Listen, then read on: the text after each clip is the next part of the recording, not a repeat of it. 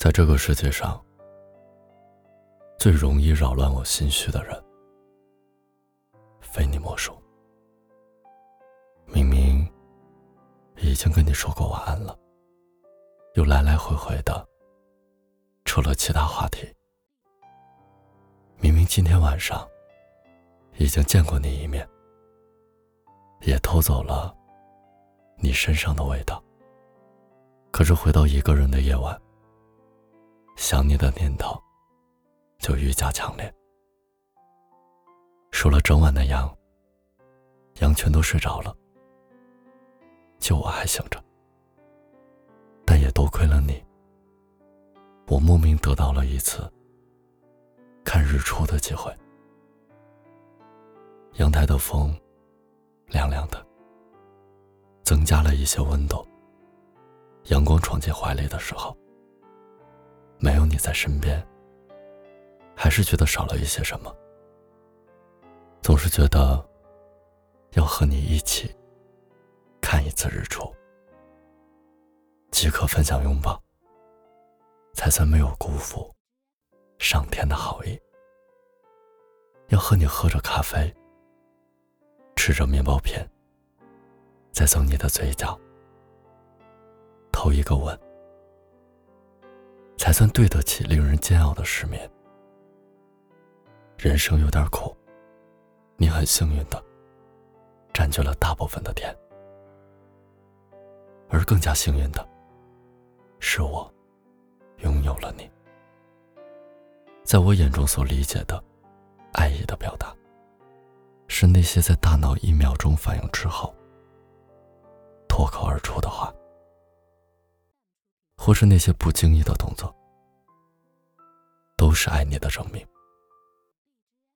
在出嫁开始后的午后，踩着斑驳的树影等你。在你出现的时候，自然的牵起你的左手。不知道是因为夏天太热，还是因为掌心温度太高，将碎发别在你耳后的时候。已经发红。夜幕降临，带你奔向热闹的大排档，跟你吃想吃很久的小龙虾，带上几瓶啤酒，一只一只帮你剥好，放到碗里，你再反过来递给我。夏天第一口冰淇淋，也比不上你的这个动作甜。